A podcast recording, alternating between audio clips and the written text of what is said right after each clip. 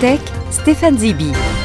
Bonjour Stéphane. Bonjour Rudy, bonjour à toutes et à tous. Oui, j'ai pu parler ici à cette antenne dans ce podcast à de très nombreuses reprises pour certains de nos données capturées de Facebook, de Twitter, de Netflix, de WhatsApp, d'Uber et dernièrement d'intelligence artificielle. Dans cette chronique hebdomadaire, j'observe l'actualité et la tech y est présente quasi tous les jours comme ce matin par exemple.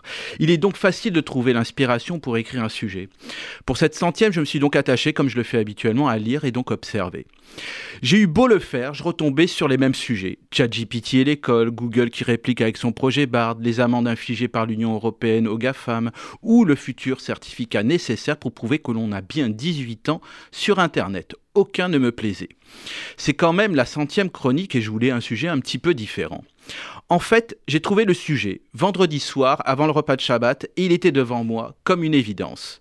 Je voyais ma mère à l'aise avec son iPhone en train de prendre des photos de la pièce montée pour la fête des garçons. Elle envoyait celle-ci le sourire aux lèvres, soit par Facebook, soit, soit par WhatsApp, pardon, ou texto, toute fière, du toute fière du résultat. Au passage, le stéréotype des seniors qui ne sont pas capables d'utiliser les outils technologiques à bon dos, ils adorent cela au contraire. Je repensais à son travail. Pendant plus de 50 ans, à la main, elle écrivait infatigable les rendez-vous sans se lasser pour les centaines de médecins qui étaient présents dans un centre médical où elle exerçait.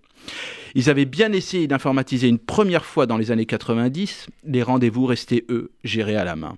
Elle a voulu partir à la retraite, mais le nombre de patients ayant chuté grandement, elle fut rappelée quelques mois plus tard. Son retour a permis de dépasser même les chiffres d'avant, les rendez-vous étant toujours gérés à la main. En 2019, soit donc 52 ans après ses débuts, ma mère s'arrêta de travailler.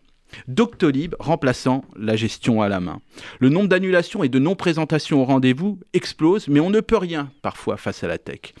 Depuis, ce centre a perdu plus que son âme et est devenu un endroit où on rentre et on sort. On pourra donner tout un tas d'explications à cela, mais le principal c'est que rien, aucun Google, Facebook, ChatGPT, Doctolib, etc. ne remplace l'humain. Comme il n'y a pas plus humain que ma mère, les gens venaient la voir, lui parler et ainsi rester fidèles à ce centre. Aujourd'hui, allez parler à Doctolib de votre mal de tête, vous serez accueilli au mieux par un mail automatique de confirmation de rendez-vous. La technologie est belle et accélère les choses, je ne vais pas dire le contraire, mais il n'y a rien de mieux que de pouvoir la laisser de côté. À certains moments, lever les yeux de son écran, se déconnecter pour réfléchir pour trouver de meilleures idées et regarder ainsi ce qu'il y a d'essentiel. À la semaine prochaine.